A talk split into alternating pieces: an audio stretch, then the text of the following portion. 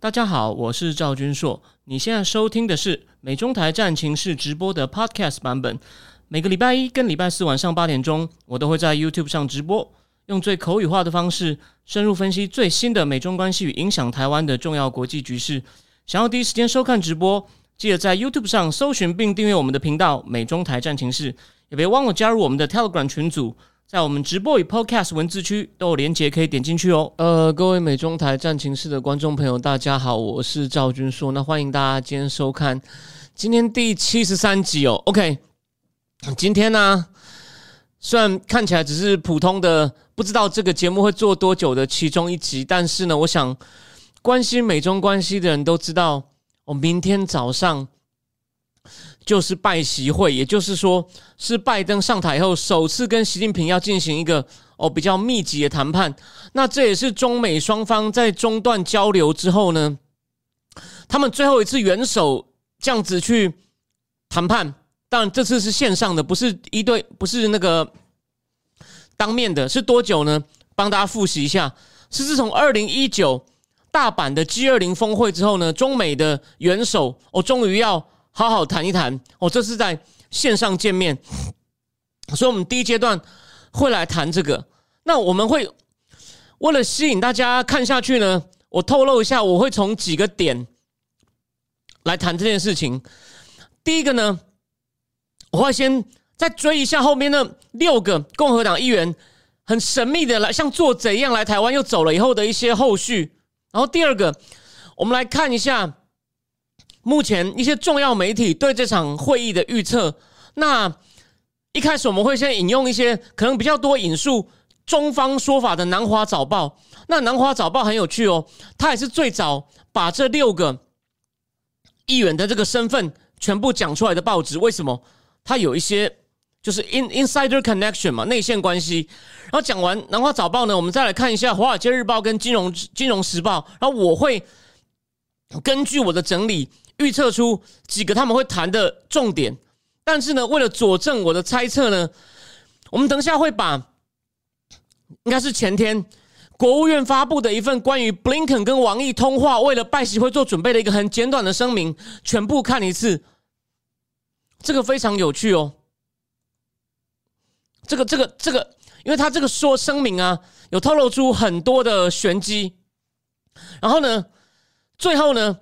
我们来回到一个最根本的问题，因为目前大部分的专家也都在预测这场峰会会不会有突破的时候，都说看美中政治的内部政治需求，看起来他们突破的可能性不大。我大致同意这个看法，但是我最后会提出一些不一样的意见，是什么呢？哦，我们到时候再说。但今天的第一个主题跟第二个主题是有关系的哦，因为我想，如果你比较关心中共政局的，你会知道中共刚开完所谓的六中全会。那我解释一下哦，所谓的六中全会是第六届中央委员的全体会议。那如果对中共政治细节不熟的人，我解释过嘛？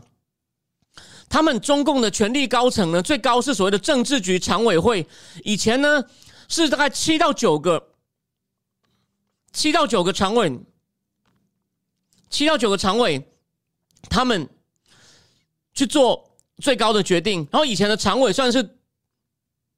独立各不干涉的，所以呢，变成集体决策没有效率，这是胡锦涛时期被最大的批评。那这七到九个之七到九个再来之下呢，是什么呢？是政治局，大概有二十个人。然后呢，政治局之下呢，有中央委员会，大概有快两百个人。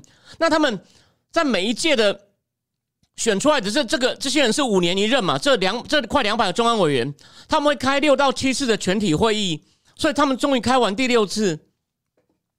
那这次最大的新闻不就是他们本来要通过一个所谓第三个历史决议吗？我上次有简短提过，哎，这次他们说他们在会上果然通过这个关于百年奋斗的历史决议，哎，可是呢，为什么没有公布全文？哎，我等一下会告诉你我独特的解释，他就是要等拜习会，因为这份决决议文他们目前透露一点内容都很空洞，我认为真正会有实际帮助证明习近平有攻击的呢？我会先解释一下他为什么这次要推出这个东西。他跟前两份决议文有很大的不同，虽然动机有些地方是一样的，但是为什么他不公布呢？我等一下告诉你，这个解释不一定对。可是呢，其他地方应该没有人告诉你。然后最后呢，我们来谈两个问题。果然，中国房市今天又有一些新的数据公布了。哎，这些数据很有趣，一样哦，也是令人感觉忧心的数据。那当然，中共也不是白痴，他也知道问题呆机大雕啊，所以呢，他也开始放松信贷。我们有一些数据提供给大家参考，然后我会简短谈一下日本任命的这个新外长叫林方正，他本来就是那个日华议员恳谈会，就是中共跟。日本的国会议员一个友好交流组织，他被认为是个亲中派，所以他觉得，哎，岸田不是要遵照安倍的这个抗中抗共的路线吗？怎么会弄一个亲中派当外务大臣？所以呢，有关林方正的情况，还有他跟为什么会做这个决定呢？我们也来猜猜看。所以，我们今天也有不少内容。好，那现在呢，我们就从我们就从这个第一个话题，第一个话题开始来讲哦。我们先讲一下。就很奇怪的事情哦，因为我昨天先在我脸书上贴出来，你会发现那六个议员都很神秘哦。结果他去印度啊，跟印度总理站一排，他跟印度总理站一排，这样合照。昨天印度的一个媒体就公布了，他公布了一个照片跟一个新闻。哎，可是奇怪了，奇怪在哪里呢？他那个新闻啊，只有第一句话说：“哦，来了六个美国众议员。”剩下全部在讲美国跟印度十二月的二加二会谈，所以呢，他们到底去谈什么？不知道，不知道。虽然说这符合之前台湾媒体一些猜测，可能是台湾的媒体听到台湾的官员讲说：“哦，大家不要想太多，哦，台美关系一切稳定。”他们呢是来考察英泰各国的需求，以纳入所谓的新的国防授权法。这么解释一下，国防授权法是每年拨拨款给美国国防部预算的，非常大，那个金额大概有。三千多亿美金哦，美国的国防预算。然后呢，重点是，好像他们在通过这个国防授权法就拨预算给国会前呢，每个议员经过某些程序哦，这个细节我还没有搞得很清楚。他们可以加上很多附加条件，就附加要求政府干嘛，就趁等于把跟国防预算的通过绑在一起。所以他们是用这个理由说我们要了解印太各国的需求。所以呢，周游列国，所以大家不要想象我们是来讲什么秘密的消息。啊！可是我就想问啊，你你你这种东西有什么好弄得像做贼一样？然后你看，连去印度，虽然公布了一张合照，然后那个合照很有趣哦。我在前几天帮 Now News 写了一篇文章，我就在提醒大家说，这个团里面最关键的人物是 Corning。我上一集也有提到，因为 Corning 是真的对台美关系还有对中共关系都提出过不少法案的关键人物，他才是真的懂台海情势，或者是。台美情势的人，然后他也够资深，所以我怀疑这个团是他召集的。所以你看到他在跟印度总理合照的时候呢，他就站旁边。而，另外一边呢是 c r a p p l e 为什么是 c r a p p l e 呢 c r a p p l e 比他还老啊 c r a p p l e 在参议院二十一年 c o n i n 十九年，再来就是 Mike Lee 十年的，还有 Tuberville 才新科的，去年才当选。再来当然就两个众议员站旁边。啊，当然他们今天呢。今天很早的时候，自由亚洲又放了很多照片，终于跟蔡总统的合照出现了。那蔡总统合照，因为台湾又来了很多官员哦，所以你就发现，他们唯一能放出来的跟官员合照，就只有跟印度总理，还有跟台湾的蔡总统，还有好像在印度，也是在印度跟一个官员一排六个议员坐这边，然后那个一个印度官员坐这边，只有一个。可是呢，你不管看哪一张，或者是不管他是跟国外的官员，或者是他们自己在美国军机旁边照相，Corning 都是站最中间，你就知道我的推测有一点道理。我不敢说一定对，一不敢说一定对。所以呢，为什么他们来台湾都要那么神秘？到印度忽然放一张照片，所以我们来了，我们来了。这个大家可以大家可以想想看哦。我觉得我我我觉得是非常的有趣哦。好，那第一个呢，我们就帮大家回顾一下哦，这。这六个人，这六个人非常诡诡异，非常诡异的行程。好，再来，我们从中方的目前放出来给南华早报消息，看中方怎么看这个会谈哦。那个王毅啊，竟然一开始就放话说，这场拜习会呢，不只是一个中美关系的重要事情，还是个国际大事啊！诶，没有错了，其实大部分媒体他们重要会面，所有国际媒体都报了。然后呢，他们是，然后王毅又说。两个国家还有国际社会都希望这个会议呢会有一些正面的成果。对吧？他们一开始当然不能再鬼吼鬼叫了，都要会了，所以讲一些客气的话。然后呢，他也希望跟美国一起把关系拉回正轨哦。那就这样讲，他们意思就是一暗指就是都是你美国单边主义霸凌我们，哦，胡乱指控我们，盲目反华造成的。所以呢，需要你们哦，我们愿意放下身段跟你合作，把他把两边关系哦拉回来。好。那再来呢？再来呢？他就说，这个习近平呢，在上礼拜一个美国一个算是民间组织叫美中关系全国委员会，他们有一个年度会议上，他们破冰。另外，除了在格拉斯哥气候会议两边发表联合声明以外，中美外中美元首都在这个美中关系全国委员会的年会上发表书面贺词。那中方的书面贺词是由中国驻美大使秦刚念的，里面就有一段写说：“嗯，反正美中呢，应该要就说中国已经准备好要跟美国重新呢加强交流合作，全方位的。但是前提是什么呢？互相尊重跟和平共存。哎，你不要看这，你不要以为这只是官话哦。互相尊重就是你不准像川普那样子动辄对我们大呼小叫。有没有发现？”川普时代呢，这中共每次表面上都说美国打压我们，说我们快要追上他们了哦，我们快追上他们了。可是有没有发现，川普时代一天到晚打狗，他们其实也只敢吼一吼，也不敢反击，所以美中共不平等。可是现在发现拜登政府自动矮下去了，他就要提醒他，对，就是这样，互相尊重，然后呢，和平共存，就顺应美国的。美国不是反复说了吗？你有发现一件事，所有的。台湾媒体都没有人提到，他们都从一些其他角度都不都不都省略掉。美国反复说，激烈竞争中要避免冲突，也就是说要跟美国要跟中共和平共存。中共现在也顺着美国讲了这句话，对啊，只要你尊重我，我就不闹事，跟你和平共存。这就是笑里藏刀啊！你有没有看到？就是这个意思。我现在就是要特别点出来，点出来给你看。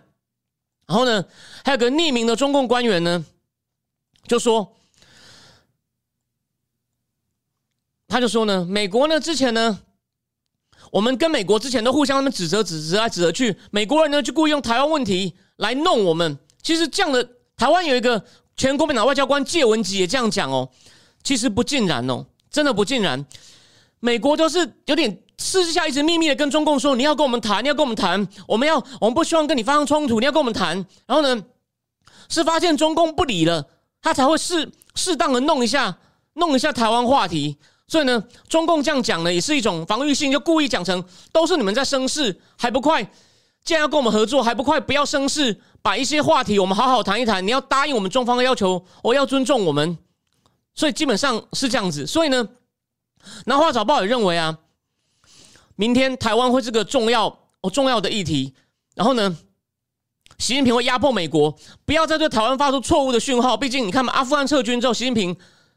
拜登就说：“哦，台湾跟北约差不多，算只是口误。可是呢，就是他北约之后，还有阿富汗撤军之后，他强调的是台湾的保证。然后呢，上次两三个礼拜前，他后媒体又说会武力防卫台湾。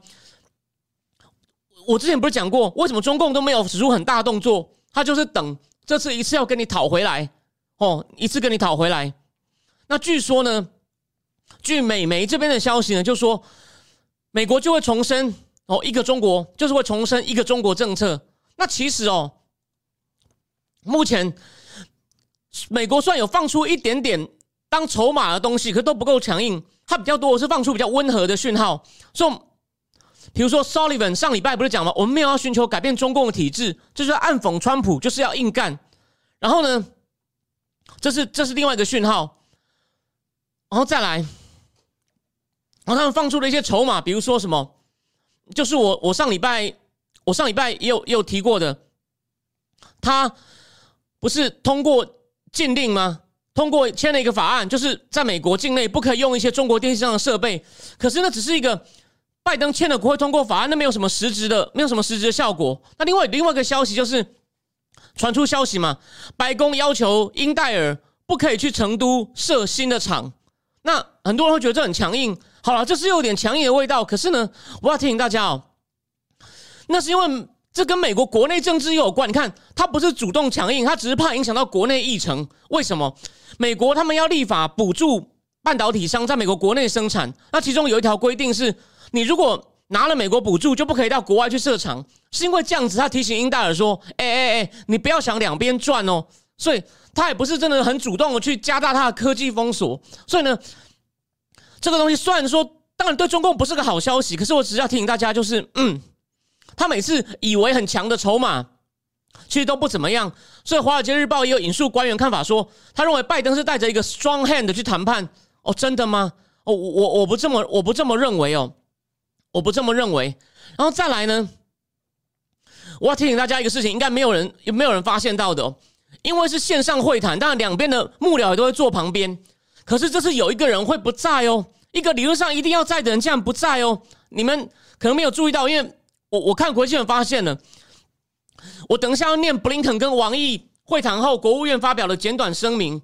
可是呢，可是呢，布林肯去非洲了，去处理苏丹目前政变抗议的问题，还有伊索比亚内战那个 Tigray，就是谭德赛出生的区域，他们快要打到首都，快要把中央政府推翻的事情。所以你想想看。如果是会面对面的会谈，那表示布林肯一定不能参加。虽然你说哦，现在线上啊，布林肯可以从非洲连线呢，可你有没有想过，他就算连线看得到，他要怎么样跟其他人窃窃私语啊？你有没有跟大家，他要怎么跟大家窃窃私语啊？所以，布林肯根本会上没有实际参加。你有没有想过，这么重要的人不实际参加，这不是很奇怪吗？如果你用比较小人之心推测，就是可能结果会不好，他想要把责任推掉。这只是我推测哦，我没有说一定对哦。这个绝对没有人提醒你。好，再来，我们来看一下到底他们的简短声明讲了什么。这个很有趣哦。他说，十一月十二号，布林肯跟王毅通了电话，为了就是为了这个会议做准备。然后呢，他们第一句话就是，他们主要谈什么呢？负责任的管理两国竞争。然后呢，在两国利益重合的时候呢？合作，work together，和再来就有趣喽。两大段，两小段，全部都要讲台湾哦。布林肯强调，美国对于台海的和平稳定呢有长期的利益。然后呢，对于北京持续对台湾做军事、外交跟经济压迫呢，表达 concern。又来一次，所以意思就是说，你要你不要压迫台湾。OK，这看起来挺台哦。我们继续看哦。他要求北京哦。进行有意义的对话来解决台海问题，有意义就平和平的解决台海问题。然后呢，而且呢，还要以什么样的方式呢？跟台湾人的愿望还有台湾的利益重合的方式。诶，他叫北京跟台湾对话，那那万一台湾不要怎么办？所以你有没有想过，他敢这样讲，一定表示他偷偷我跟台湾讲，北京跟你对话，你不要拒绝哦。这段话不知道什么没有人指出来，我看了以后我吓一跳，我一惊，我一惊。所以你有没有想过，这可能就是四月，那就是一道暖身嘛？三个特使来提醒说，你们可能要跟北京对话，免解决紧张哦，才符合美国的外交目标，符合美国的利益哦。同时，如果你怕跟北京对话争上失分，我给你一些好处哦，比如说我可以跟你谈贸自由贸易协定，这就为什么邓正中四月就出席了三个特使的会议哦。OK，而且呢，这究竟牵涉到政治谈判，所以呢，四月的时候，李大伟也在，国防部长也在，就国安会、国防部都在，然后有点负责外交赖清德也在，你有没有看到？那这次呢，昨天公布出来五个六个参议员的合照，你有没有看到？又是李大伟也在哦，所以你有发现这有点，这有点，这有点奇怪哦。好，那我继续讲哦，最后一句话就是，然后呢，最后一句才说。布林肯又强调，重就说两边要采取的措施来确定全球能源能源供应，还有还有价格的稳定性，不会影响到全球经济的复苏。所以说，我我今天他还没上节目前，我我还没有，我那时候没有一开始没有看到这个声明，我还是发现有人在讲这个声明。我的预测是，明天台湾当然是重要的问题，然后呢？他们会在香港、新疆人权问题，拜登政府会讲几句，就是 concern，就是例行性的 concern。重点来了，可能是减除贸易紧张，因为美国现在问题很大了，对，另外一个消息就是 Yellen 财长，我前面节目已经做过了，他又出来放话，讲说要撤关税，稳定，不然防止美国通膨。第三次了，你觉得他是出来讲好玩、讲心酸的吗？当然不是啊，当然不是啊。所以说，贸易贸易会是贸易会是一个重点，气候变迁也是一个重点。我再来补充一点。《金融时报》说核武问题也是个重点，《金融时报》大家不要小看它哦。我本来今年《金融时报》是最常代表白宫放话，而且目前看起来蛮准的，因为美国副国务卿谢尔曼会开启第二波第二波中美接触呢。这个就《金融时报》先放出来，没有别家有。所以我本来以为，当北京严严严酷的把《苹果日报》这样拿下以后，他们会对台湾有大动作。我本来很担心。但看到谢尔曼又要谢尔曼要去天津，金融时报放出来，哎，后来发现是真的哦，原来原来如此，那我就他们还要继续谈，那暂时台湾就就没有事情了。所以金融时报提醒说，核武问题也会谈，因为中共呢准备在二零三零以前增加四倍的那个核武的数量。那中美中美没有核武协定，不像美国跟苏联一样，所以呢，所以呢，他们应该。会对核武协定可能也会谈一些核武的事情。以下这几点，好，那最后呢，我要提醒大家一件事情，就是《华尔街日报》也也也也引用了一个很有名的，因为不算很有名，但他是个蛮重要的学者，是波士顿大学叫 Robert Rose。他呢是哥伦比亚那个很有名的中国研究专家，但因为比较反共，所以没有签证进不了中国境内的黎安友的学生，他们合写过一本书，写得很好。这个 Robert Rose 就说，北京的态度。对美国就是我呢，你要装抗中就让你装吧，反正我就等你来跟我谈。我对我自己更有信心了。不止 Robert Rose 这样讲，有一个在上海的美国研究所的中国学者叫吴新博也是这样讲，说中共比较有信心的。这跟我等一下讲的第二个主题有关，但重点就是，所以问题来了，就是说，就是为什么中共他现在觉得我实力够强，我可以闭关自守，我可以自力更生，我可以独立自主。然后我自己偷偷想办法去买一些，你封锁我技术，我就偷偷去买一些二手的光，跟日本买二手光刻机回来偷偷弄。所以呢，你一定要先跟我妥协，我才会考虑跟你谈。所以呢，帮大家复习一下，普丁、拜登拜高峰会的时候谈完，至少大使大使馆他们本来互相召回大使，哎，大使就各家回到原位了。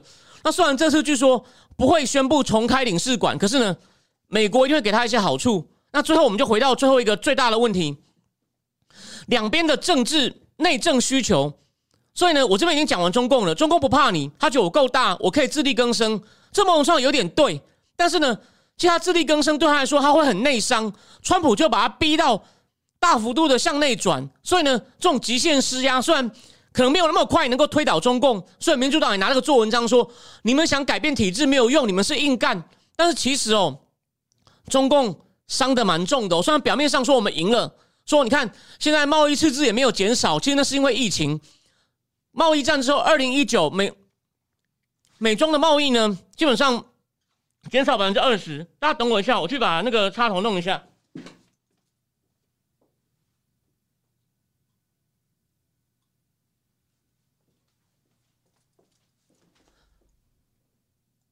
好，所以啊，所以啊，重点重点来了，就是那。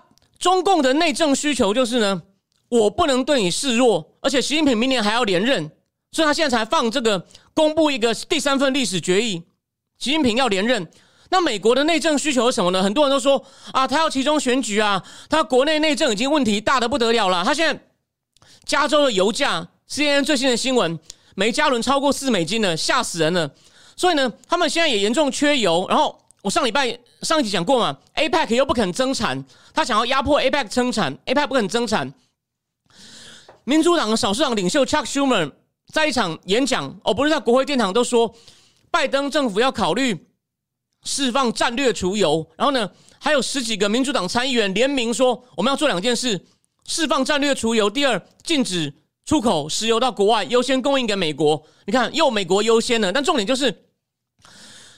你确定他因为内政不好，他就要对中共强硬吗？你觉得这个逻辑是对的吗？我要提醒各位哦，他因为一连串的失误啊，因为一连串的失误，内政失误啊，他在又，我已经前面讲过，我今天重新讲一次，就是我跟那些专家意见不一样。虽然我同意内政考虑是重点，可是我的推理完全不一样。你听听看我的说法，还有跟我在粉丝页上写的那篇文章，把拜登跟詹森对比，比较他们的内政基础不一样，所以他没有办法强硬。我要讲重点是什么呢？我要讲重点是，他右派已经黑掉了，右派的人不会投他，所以有个最新的民调嘛。如果二零二四又是川普对拜登，目前百分之五十一的受访者说要投川普，百分之四十的人说要投拜登，那两党还是壁垒分明哦。共和党支持者百分之九十说要投川普，民主党支持者百分之九十五要投拜登，所以说他右派已经黑掉了。他现在要做的事是干嘛？要防止这九十五趴的这九十五趴的支持他民主党人，因为一些是不满而不出来投。虽然他们不会投川普，哦，我也同意。再怎么样，但他怕万一又出什么大事，他们就很失望，就不出来投川普。你不要以为这不会发生哦。New Jersey 这次差点输掉，《金融时报》就去访问 New Jersey 一些居民，然后那些人都是以前都民主党，他们就说税这么高啊，哦，你要通过那个好好几兆的基建计划，税这么高，物价那么高，我很不爽啊，所以。他现在呢，就是要靠做一些事情来挽回这些的支持，免得他们跑掉或者至少不投。所以呢，他可以就第一件为什么要跟中共谈？要做到，你看川普乱搞，让情势很紧张，我做到避免冲突。第二，他可能我可能可以换取中共在气候上左派重要的气候合作。然后呢，我们跟中共谈好了，他会答应改变他的贸易行为。我们我们撤掉一些关税来平缓物价。你看。中共愿意改变贸易行为，然后我们才撤。他可以这样讲啊，然后再来就是最怕，就是为了换取这些，为了换取这些中共让步，他明天会不会在台湾问题上？你不要以为，就是说他会讲成说，我们要求台湾去跟中共谈，是对减缓紧张、对美国、对大家利益都有帮助的。他他现在重点是要讨好左派。他的我也承认他有内政需求，跟那些专家一样。可是我们的我们的出发点完全不一样。他现在是不能让左派还有少数中间选民跑掉，而不是说他担不担心被被认为软弱。他不管再怎么做，哦他就是他没有办法硬啊，因为他怎么可能国内问题一大堆，他又很硬，所以呢，他不可能真的硬。然后呢，所以他现在是不管他怎么做，右派都会讲你就是软弱，所以他根本没有。理由要故作强硬讨好右派，因为已经没有用了。他只是不要失去左派，所以他一定要想办法要中共在一些地方合作。啊，他拿什么出来换呢？台湾有可能，但现在还没开讲，不知道，只能明天继续看一下。只能明天继续看一下。所所以，我只是说有一些不祥的赛，我其实蛮担心的。所以呢，我第一阶段就先讲到讲到这边。所以我总结一下明天的重点话题。气候、贸易、气候、贸易、核武、台湾，然后他为了，当然就是为了演给，为了避免落人口实，他人权问题会骂一下，大概就这样子。我们可以来验证看看，明天是不是这样子哦？我没有把握，但是我把我的推测，我把我的推测告诉各位。然后呢，再来，我们先进入第二阶段哦，就是。好，刚刚聊天室有人说他听了冷汗直流。哦，我不一定是对的啦，我只是把我的推理，我只是把我的推理讲给讲给各位听，然后再来，就中共刚结束了六六中全会嘛，六中全会，那这个六中全会呢，本来大家都瞩目的就是他们要通过第三份所谓的历史决议，因为第一份是一九四五年日本快投降的时候，中共的第六届七中全会通过的，里面呢。就检讨了共产党过去的路线错误，然后第一次确定要以毛泽东路线、毛泽东路线来指导共产党接下来的工作方针。哎，就四年内还真的在内战中打战国民党。虽然说他们能打败国民党，原因有很多，你不能光说是因为毛泽东路线。可是呢，第二次是一九八一年十一届的，应该是七中全会里面呢，就是检讨文化大革命的错误，还不止检讨错误哦。本来毛泽东选的接班人华国锋辞职，换成开明派的胡耀邦当党主席，赵紫阳当副主席，检讨文革错误，开始改革开放。然后呢就换人改变路线。哎，我讲到这里，其实如果你比较敏感，你比较有注意政治新闻，就懂了。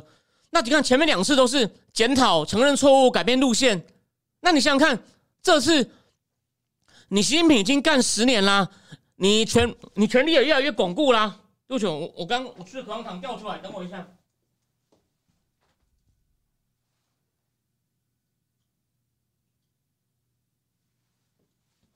那你你权力，你你权力也你权力也越来越巩固啊。那所以你能够向你第三个决议能够检讨，能够检讨什么？能够承认什么？所以不可能啊。所以呢，目前他们已经透露出。他们只透露出一点点叫纲要，那里面的纲要有重被官媒又拿去做进一步解释的，里面透露出要十个坚持都很空洞。我念一次给你听哦。他意思是说，这个历史决议呢，总结了十个经验：坚持党的领导，坚持人民至上，坚持理论创新，坚持独立自主，坚持中国道路，坚持胸怀天下，坚持开拓创新，坚持勇敢斗争，坚持统一战线，坚持自我革命。你听了以后，你有什么感觉？就是自我吹捧啊，就是你就知道有差多少，我做的都是对的，所以造成今天这么这么辉煌。也因为这么辉煌呢，我习近平有资格跟毛邓一样坐地坐到死，就是打破邓邓小平，就是每一个接每每一个后面的接班人只能做十年，不可以搞个人崇拜，他完全打破。但他也心虚嘛，所以一定要把自己讲的我很厉害，我很厉害。而且呢，他为什么要故意？当然，他现在的确已经对中国很严格控制，也打击了政敌。大家不要忘了，最近以前算是江派的人，孙立军，还有那个孙立军，还有傅政华，就公安部的部长、副部长都被抓。这两个都是本来之前是等于是抓抓了很多贪官，或者是帮他打击政敌的人，哎，反而都被抓。所以呢，但他不是习近平的人，所以习近平理论上权力非常的稳哦。可是，可是权力，可是权力非常的稳，他为什么要故意这时候还要出一个决议呢？我们来讲，大家，我提醒大家那个历史典故，什么历史典故呢？指鹿为马，大家记得吧？细节我就不讲了，我只要讲的就是习近平十年的做的好不好？其实中共内部精英分子也都知道。然后呢，这不是我乱讲哦。中共现在最流行什么？年轻人躺平，躺平，不努力工作，不努。反正我也存不了钱买房，房价这么贵。虽然现在开始跌了，还有年轻人不结婚，他现在逼年轻人结婚，年轻人都不理他。有钱人想要移民，那些高干更知道习近平就是个没学没学历的中学生蠢包子。可他偏偏要把自己讲的很好，他讲的自己很好后要干嘛？他把这个决议文如果跟拜登。会面完以后，又有些成果，把它写进去，一公布，你看一下，是文武百官出来说：“对啊，对啊，习主席做的真好，我们要遵从习主席的路线，坚持这十个坚持。”然后呢，就要拥护习主席，让他领导我们，继续领导我们。这不就指鹿为马吗？他就是要让这些官员看谁吹的最大力。然后呢，习近平的位置又坐越稳。所以你有没有看到？这就是他为什么是要通过这个决议，其实就是把。两千多年前的指鹿为马，再来一次，这其实很荒谬。哦，这这是我你如果看到主流分析上的解读，虽然他们也是骂习近平讲空话，但是我就我把我就是想要把它讲的更深一点，告诉你他真正的动机。好，那我先看一下聊天室哦。梅松令说说要继续改革开放，像毛一样闭关自守，他要闭关，他要闭关锁国。梅松令这个问题很好，我提醒你。在美国，那个算是一种文化政治智库，叫亚洲协会 （Asia Society）。他上礼拜办了一个拜拜席之下的中美关系研讨会，阵容非常强大哦。那个主持人叫罗谷，就是就是出在台湾他的书《低端中国》刚出的主持人罗谷，他是美国商业周刊派驻中国的特派员，派了二十年，不过现在回美国了，在蒙塔纳。三个语坛人。第一个就是写那个中美贸易战写的最好的《华尔街日报》记者魏玲玲，她是大陆出生的，不过已经规划美国人了。魏玲玲。第二个是谁呢？麻省理工学院的中国政治教授黄雅胜，他也是他是华人，然后呢，他出了好几本书，他出了好几本书都非常棒，研究中国政治经济我很推崇的专家。第三个叫 Ryan Haas 何瑞恩，布鲁金斯研究所的智库研究员，他最近也出了一本书，也跟国民党智也跟国民党智库连线过。那我终于讲魏玲玲，你知道魏玲玲提供我们一个很有趣的消息，我我也没有注意到，被他提醒，我觉得有道理。他说。中共不是每五年都会出一个经济发展计划吗？他说：“你看他最新的这个五年计划啊，这哪里是什么经济社会发展计划？啊这是个国家安全报告啊！讲能源安全，讲资料安全，讲供应链安全，讲金融安全。所以就像麦中令讲的，他这么怕东怕西的，你想他会继续改革开放吗？他当然是闭关自守啊，自力更生啊。因为我讲嘛，虽然我骂拜登，可拜登因为很多理由，他科技封锁。”只偷偷撤了一点点啊，大的还没撤啊。华为现在手机部门像雪，华为的手机部门像雪崩一样啊。啊，他现在也没办法啊，鬼吼鬼叫啊。拜登就就不理他，不理他。他虽然不敢更强硬，但他有算有一些守住了。但我认为他守住不是因为他想抗中，只是他怕他怕这个东西一让啊，右派会爆炸，骂到连左派都不出来投。这就是我我对他内政。我从内政来的根源来解释，为什么他不能让，对吧？他只是不想被冠上 China Joe 的 China Joe 的帽子。哦，这就是这就是我的看法。所以啊，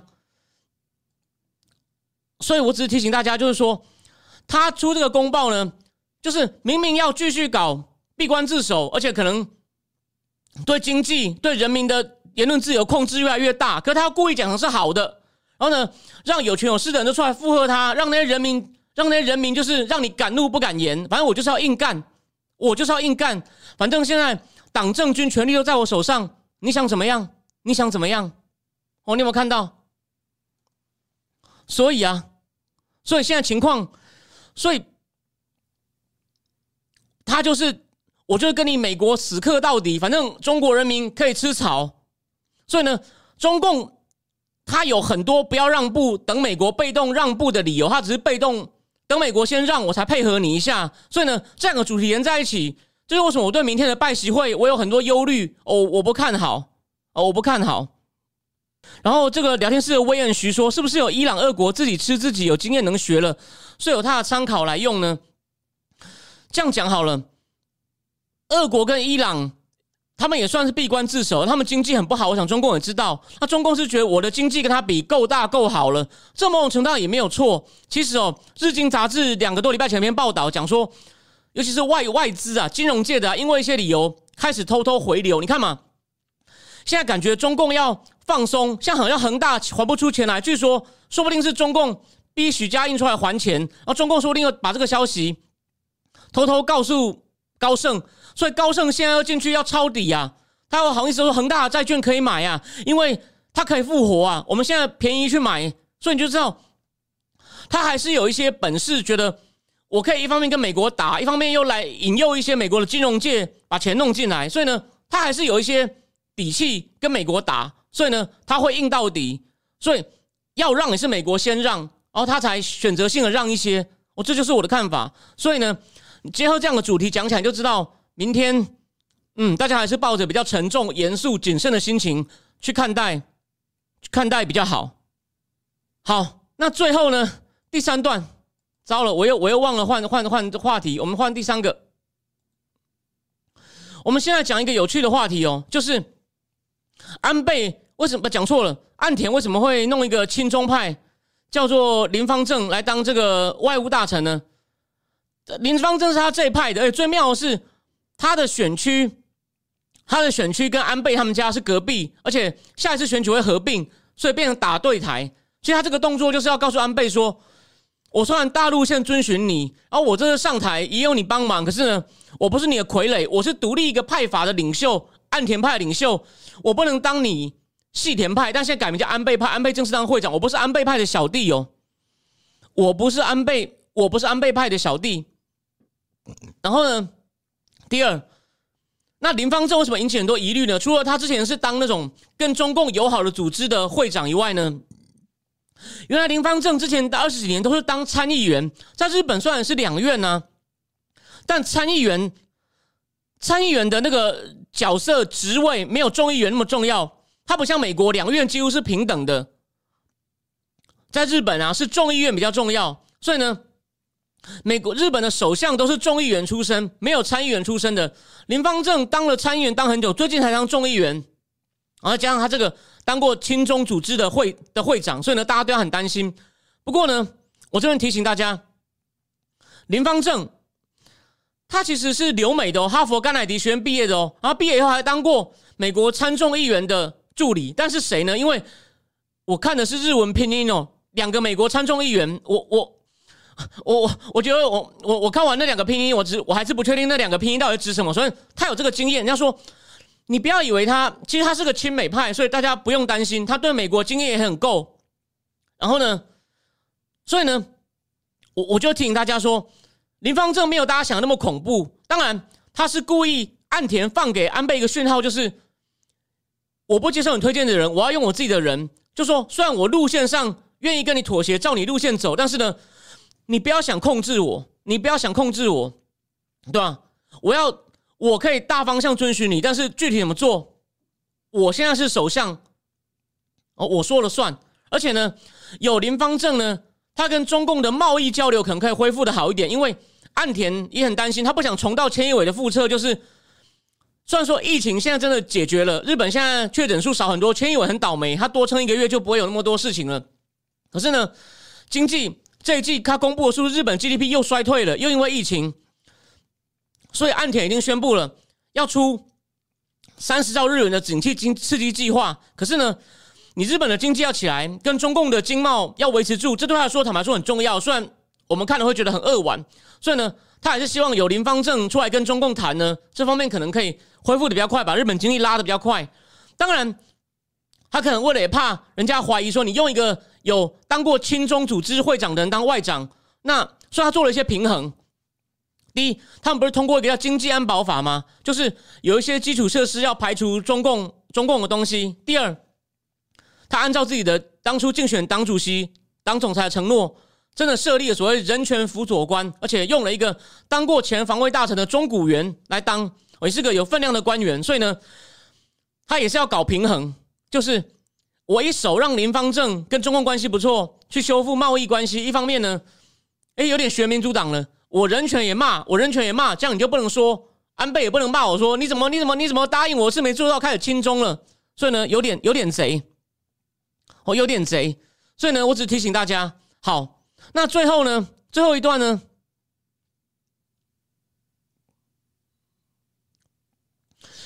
我们来看一下中国房市的新数据哦。这个是今天今天最新的。不过刚刚呢，我先看一下，我先看一下这个聊天室，聊天室。对，王 B B 说，说起俄国，普京又成兵十万在俄罗斯边境，求助欧盟也没有用。又跟四月来一次，又跟四月来一次一样啊！所以你会发现，这可能是讲好的啊。习近平跟普京讲好的啊，然后美国可能也事先听到风声啊。所以，究竟我上一集还上上节目有讲，美国 CIA 局长也跑去跟普京沟通啊，说：“哎，你不要这时候趁火打劫啊，帮个忙啊，帮个忙啊！”就知道拜登真的不够强。虽然我认为这个就算川对吧，拜就算川普在，说不定也会发生。不过。拜登就大家都敢，大家都敢欺负他，那真的是让人担心，好吗？这不是我们硬要去黑他。好，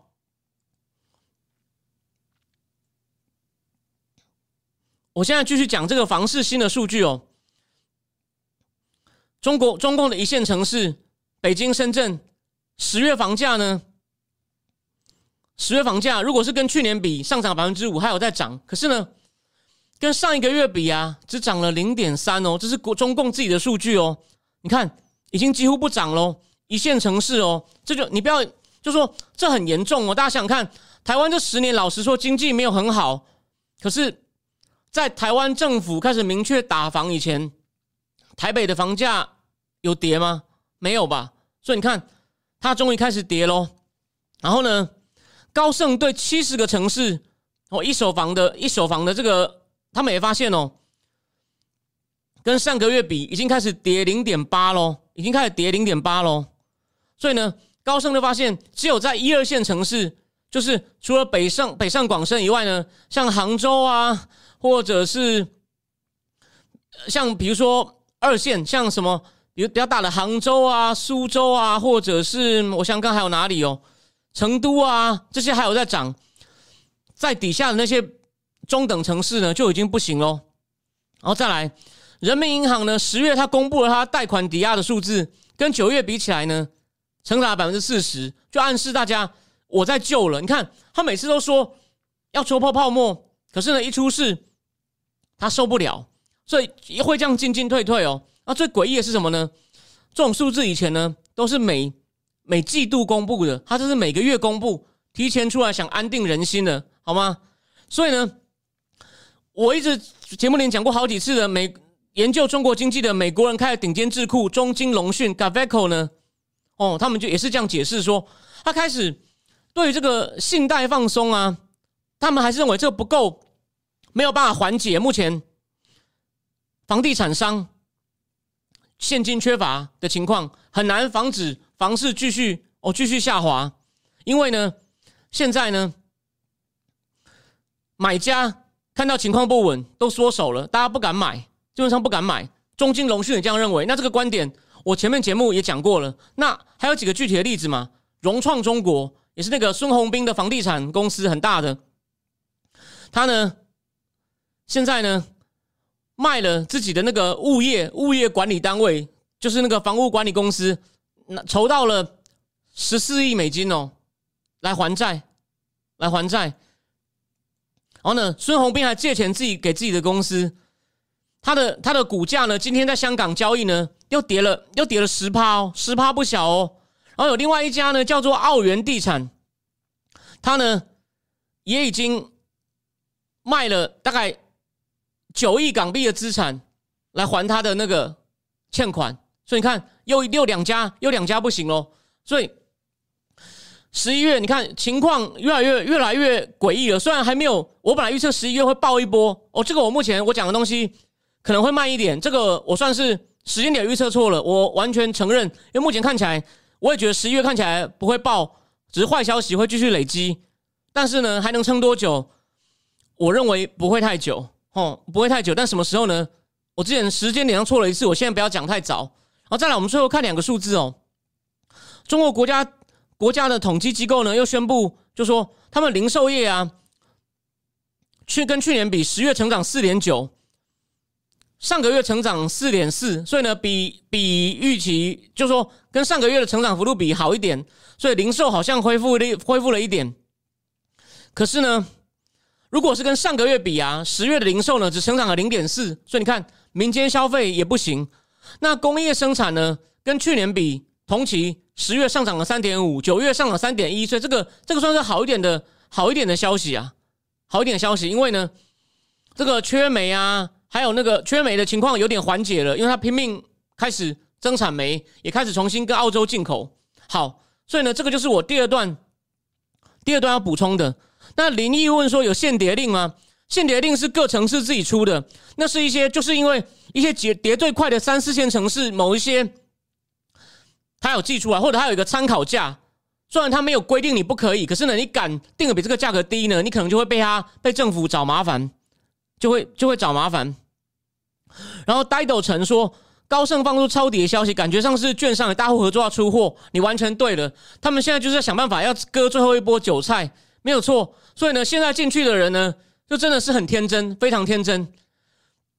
大家也看到了嘛，有一个很大的资产管理公司叫拼口，他在台湾的分公司还登广告说，中共现在做的这些监管措施呢，打房呢，都是为了改革，所以呢，短期内会有些波动，我们中长期还是看好，大家赶快来跟我们一起把钱给我们，帮你投资哦。那真的很恐怖啊，那简直像毒药，叫你吃包了糖衣的毒药啊。但这就为什么中共觉得他还有底气，他就可以。跟这些外商这样勾结，去骗一些还迷信中共好棒棒的人。那第一，虽然我预测报的时间点看起来不会成真，但情况越来越坏，这个没有错，这绝对没有错。好，但为什么美国？所以回到我们最后，我们总结一下，为什么美国还是要一厢情愿的跟去跟他谈呢？就就你你想想看，为什么？老实说，他一直觉得他为什么那么怕冲突呢？简单说，就是我现在没有最好的答案。他们希望能专注于内政，而且现在内政也卡到了。目前虽然他们通过了一兆的基建法案，可是那个从三点五兆被打对折，剩下一点七五兆的啊，到底能不能过啊？现在还在吵，就是他们希望众议院先投过，可是参议院呢？那个温和派的 John Manchin 说还要再删，说你看嘛，现在通膨已经通膨已经这么严重了，我们其中选我们民主党两个州长选举又输成这样，大家那么担心通膨，你确定你还要在？你等于就算一点七五兆，这不是很恐怖吗？你你不确定？你你确定我们要再把一些没有必要的删掉吧？川普更直接讽刺那个已经通过的那个 bill 啊，他说那个是 not so infrastructure bill，没有那么基础建设的法案啊。另外那个 bill back better，他意思就是这是个大撒钱法案，所以他就是呢想要专心的在国内大搞左转，然后呢满足他当初左派支持者帮他。修改选举法规，把他扶上去，莫名其妙变成全美得票最高的总统。他们就是优先想要把这些事搞好，趁机把右派川普势力复苏、重新夺回白宫可能性封死。他根本就不管中共，他根本不在乎中共的威胁。也许拜登自己没有这么夸张，可是那些左派大致上就会这样想。这是我初步的推测。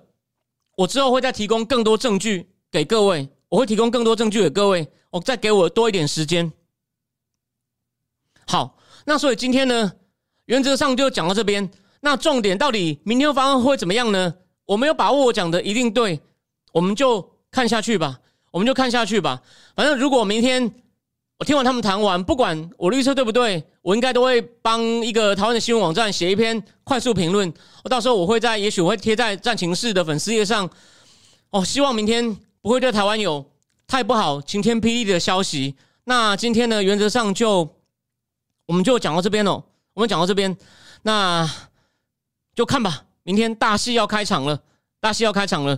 我们礼拜四好好来分析一下拜习会之后的会后分析。那其他有什么重要话题呢？也许谈一谈美国的很严重的通膨好了。美国的通膨目前看起来一发不可收拾啊！连最后讲一下，连白宫一直很神隐的总统经济顾问，也是 BlackRock 出身的 Brian Dees，终于出来面对媒体了。你看到没有？他九个月来，你看，你应该已经忘吧？连我都差点忘了这个人，他出来了。所以呢，美国现在筹码不多啊。美国不是根本就不是从一个实力地位在跟中共打交道。OK，就这样，谢谢大家今天收看，我们礼拜四再见，晚安。